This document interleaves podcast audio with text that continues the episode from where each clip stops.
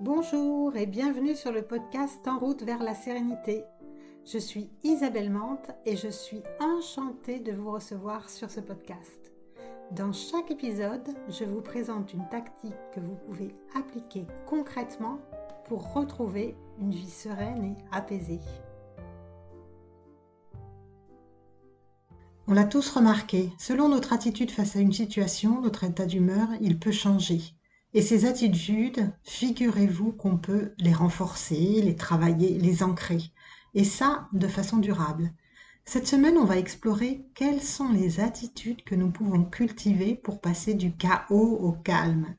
Mais avant, si vous aimez ce podcast, je vous invite à vous abonner pour recevoir chaque semaine mes astuces et celles de mes invités pour vivre une vie sereine et apaisée.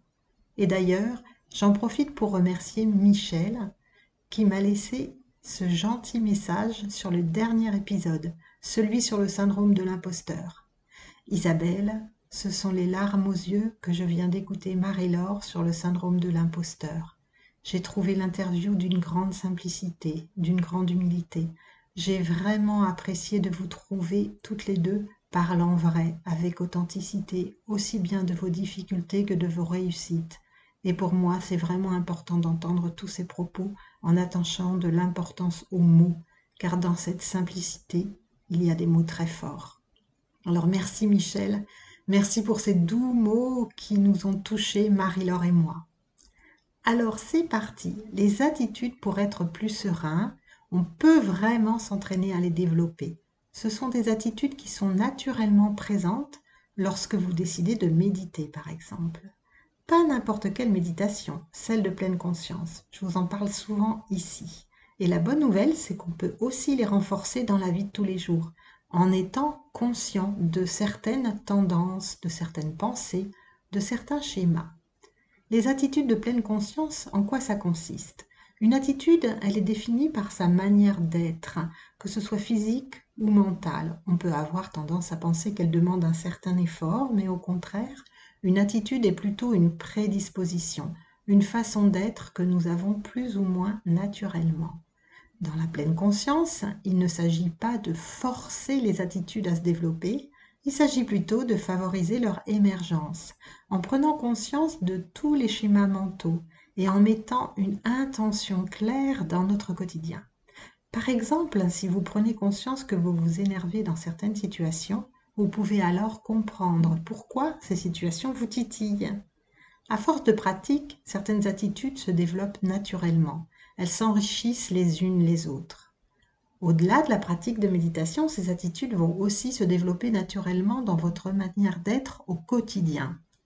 Doucement, elles vont vous engager vers une autre façon d'aborder vos journées, de voir vos relations avec les autres et aussi bien sûr de traverser les petits et grands aléas de la vie. Voyons donc quelles sont ces attitudes et quel état d'esprit elles requièrent pour se développer. La première attitude, le non-jugement. Quand nous commençons à faire attention à l'activité de notre esprit, il est courant de constater que nous émettons souvent de nombreux jugements. Nous avons tendance à étiqueter nos expériences en les considérant comme bonnes, mauvaises, neutres. Nous aimons ceci, détestons cela, et à force d'être dans ces attitudes de jugement, nous finissons par colorer nos expériences à travers ces j'aime, j'aime pas. Prenons un exemple. Vous vous levez le matin et vous constatez qu'il pleut. Si cela fait des semaines qu'il fait une chaleur étouffante, vous pouvez être soulagé de la fraîcheur qui va s'installer. Mais si cela fait déjà une semaine qu'il y a de la pluie tous les jours, vous pouvez alors détester cette nouvelle journée pluvieuse. Si vous vous dites Oh, ras-le-bol, il pleut encore, j'en ai marre, ou si vous vous dites Chouette, un peu de pluie, je vais mettre mes nouvelles bottes, alors votre journée, elle risque fort d'être différente. C'est ainsi que vos jugements affectent la manière dont vous vivez les événements et dont vous vivez vos journées. Alors la prochaine fois qu'il pleut, vous pourriez surveiller votre mental et vous dire simplement Il pleut. Vous verrez qu'au fil des jours, si vous êtes attentif aux jugements inutiles, la coloration de vos journées sera différente. Pendant votre méditation, si vous êtes un pratiquant de méditation, et surtout aussi pendant votre journée, remarquez les moments où vous faites des jugements. Sur votre collègue, il est chiant, il m'a pas dit bonjour. Sur vous-même, je suis nul, j'aurais dû me taire. Sur des situations, j'en ai marre, je veux que. En remarquant vos jugements, ne vous jugez pas, ce serait le comble, n'est-ce pas, de cultiver le non-jugement en se reprochant d'être dans le jugement. Attention, il ne s'agit pas de devenir complètement neutre pour tout. Vous pouvez être joyeux à l'annonce d'une bonne nouvelle, vous réjouir de manger un plat qui vous plaît ou adorer la blague de votre collègue de bureau. Il s'agit juste de remarquer les jugements qui vous rendent triste ou qui affectent votre humeur. La deuxième attitude, la patience. La patience, c'est une forme de sagesse. Elle prouve que vous êtes capable d'accepter que les choses doivent se déployer à leur propre rythme. La chenille, elle ne devient pas papillon en un jour. Nous pouvons parfois impacter les événements de nos vies pour avancer plus rapidement vers un projet. Mais d'autres fois, il nous faut attendre, que ce soit le bon moment, que nous soyons prêts, que le temps fasse son œuvre. Lorsqu'on pratique la pleine conscience, on devient naturellement plus patient. D'abord parce que lorsque nous méditons, nous n'allons pas nous lever dès qu'on s'ennuie ou qu'on remarque euh, qu'on a trop de pensées. On devient patient avec soi-même en acceptant qu'on a beaucoup de pensées pendant la pratique, par exemple. Mais c'est aussi le cas lorsque vous devenez conscient de tous vos moments d'impatience. Ah tiens, je suis en train de m'agacer parce que ça va pas assez vite dans la queue du supermarché. Ah tiens, je suis en train de m'énerver au volant parce que je veux vite me rendre à cet endroit. À force de le remarquer, vous devenez plus patient avec vous-même, mais aussi avec les autres. La patience nous apprend que nous devons être simplement présents à ce qui est sans forcément remplir tous les moments de notre vie avec des activités en acceptant que les choses se déploient à leur rythme. Et vous verrez qu'en cultivant la patience, vous allez cultiver aussi une autre attitude. La troisième attitude, l'esprit du débutant. L'attitude de l'esprit du débutant, ou on dit parfois l'œil du débutant, consiste à voir les choses comme si elles se déroulaient pour la première fois. C'est une attitude qui consiste à se dire je ne sais pas. Trop souvent, nous laissons nos pensées, nos croyances, nos jugements nous empêcher de voir les choses telles qu'elles sont réellement. Si vous avez déjà parlé à une personne, vous pouvez avoir tendance, par exemple, à anticiper ce qu'elle va répondre. Et si vous faites comme si c'était la première fois que vous parlez à cette personne, les mots que vous allez utiliser seront forcément différents. C'est particulièrement le cas lorsque vous vous adressez aux membres de votre famille. Vous avez l'impression de les connaître si bien que vous pouvez anticiper leurs réactions ou les réponses qu'ils vous font. En adoptant l'œil du débutant, vous vous autorisez à voir les choses sous un nouveau jour. Et à force de pratique, vous pouvez développer de nouvelles compétences pour aborder les événements de votre vie sans cet a priori qui consiste à se dire ⁇ je sais comment ça va se passer ⁇ Lors de la pratique méditative, vous pouvez pratiquer l'œil du débutant en redécouvrant chacune de vos respirations, comme si c'était la première fois. Ça vous entraînera pour développer cette attitude dans votre quotidien. Vous pouvez aussi mettre en pratique cette attitude lorsque vous rentrez à la maison. Observez vos proches comme si c'était la première fois que vous les rencontrez. Bien sûr, vous devez aussi vous protéger si vous savez que certaines situations peuvent vous mettre en difficulté. Il ne s'agit pas de redécouvrir qu'une flamme, elle brûle en mettant votre main sur le feu.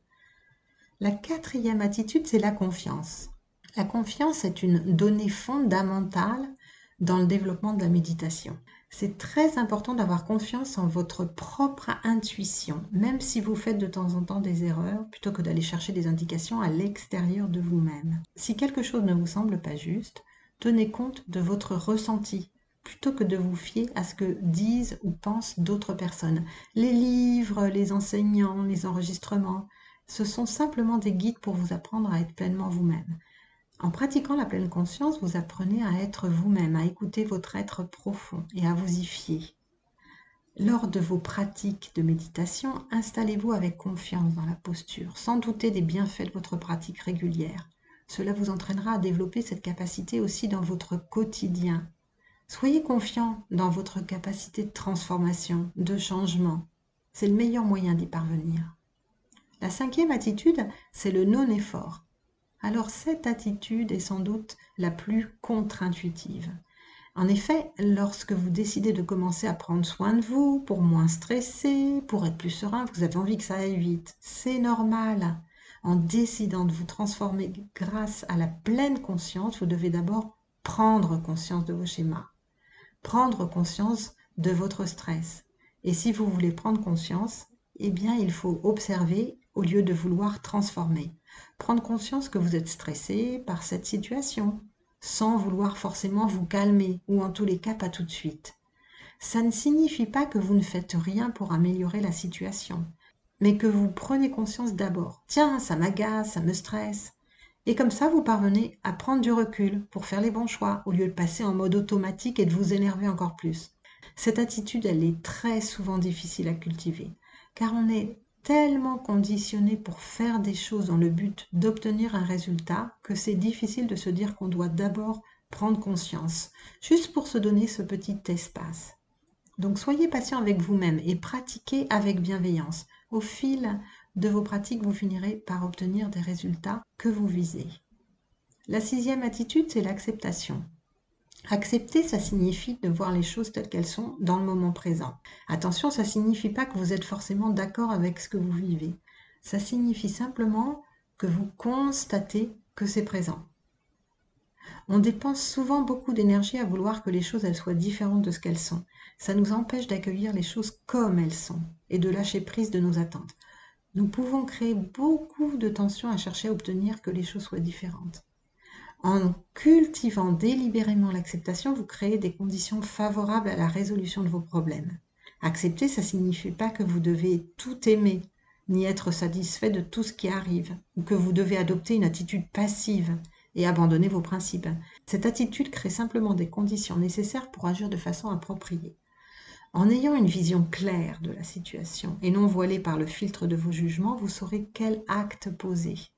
La patience d'attendre que les choses changent d'elles-mêmes peut alors se manifester. Parfois, c'est tout simplement le temps qui change les choses. Dans la méditation, quand on cultive l'acceptation, on veille à rester réceptif à tout ce que nous sentons, pensons, voyons, sans essayer d'imposer nos idées sur ce qui devrait être. Dans votre quotidien, prenez conscience des moments où vous luttez, parce que vous voulez que votre collègue soit différent, par exemple. Voyez si vous pouvez accepter ben, que vous ne pouvez pas changer votre collègue. Donc vous pouvez l'accepter tel qu'il est. À force de pratique, vous finirez par lâcher prise de vos jugements et de vos attentes excessives pour vous relier pleinement à votre expérience. En cultivant cette attitude, ça ne veut pas dire que vous renoncez à changer ce qui peut l'être, mais que vous arrêtez de batailler pour essayer de changer les choses qui ne peuvent pas être changées. Et votre collègue, par exemple, ne peut pas être changé. Ça sert à rien de batailler il vaut mieux accepter que peut-être c'est un ronchon, un râleur, quelqu'un de chiant ou je ne sais quoi, plutôt que d'essayer absolument de le changer, de créer du stress en vous. Et maintenant, voyons la septième attitude. Et puis, à la fin, je vous donnerai une petite attitude bonus que vous allez adorer. La septième attitude, c'est le lâcher-prise. Quand on commence à faire attention à notre expérience intérieure, on découvre rapidement qu'il y a des pensées, des sentiments et des situations auxquelles notre esprit semble vouloir s'agripper. Nous pouvons parfois avoir des jugements sur des personnes ou des façons de faire, ou nous accrocher à des idées reçues. Je vous donnerai dans les notes de l'épisode le lien vers un article pour apprendre à lâcher prise qui va un petit peu plus loin que juste cette mention dans cet épisode. Quand on cultive la pleine conscience, on met délibérément de côté notre tendance à valoriser certains aspects de notre expérience et à en rejeter d'autres. Le lâcher prise nous permet de laisser les choses être telles qu'elles sont en reconnaissant simplement notre tendance à nous accrocher à certaines pensées ou à certains jugements. Si ça vous paraît difficile, rappelez-vous que c'est ce que vous faites à chaque fois que vous vous endormez. Si on éprouve de la difficulté à s'endormir, c'est souvent qu'on tente de se forcer. Et là, ça empire les choses. En lâchant prise, en acceptant et en accueillant les choses telles qu'elles sont, on évite que nos schémas de pensée, nos jugements soient trop puissants et on permet l'émergence de nouvelles possibilités. Et enfin, l'attitude bonus. Alors si vous devez en retenir une seule, c'est celle-ci. À travers toutes ces attitudes que je viens de vous énumérer, vous pouvez vous sentir bien démuni, avoir l'impression que vous n'allez jamais y arriver. Aussi, à chaque fois que vous vous surprenez à vous blâmer, soyez indulgent envers vous-même. C'est pas facile de changer, cela demande du temps et de la patience. Donc cultivez cette attitude de bienveillance. On rencontre tous des difficultés lors de notre pratique ou lors de notre démarche de développement personnel. Alors ne vous blâmez pas. En comprenant en quoi consiste chacune de ces attitudes, vous modifiez déjà l'état d'esprit avec lequel vous vous engagez. Et les attitudes, elles vont alors se développer de façon beaucoup plus naturelle.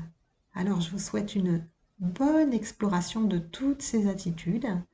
Si cet épisode vous a plu, comme d'habitude, un petit like, un petit commentaire, moi ça m'aide à avoir de la visibilité et ça m'aide aussi à savoir ce que vous en pensez. Et si vous voulez me retrouver, vous le savez désormais, mon réseau préféré, c'est LinkedIn. Alors en attendant le prochain épisode, je vous dis à tout bientôt. Ciao ciao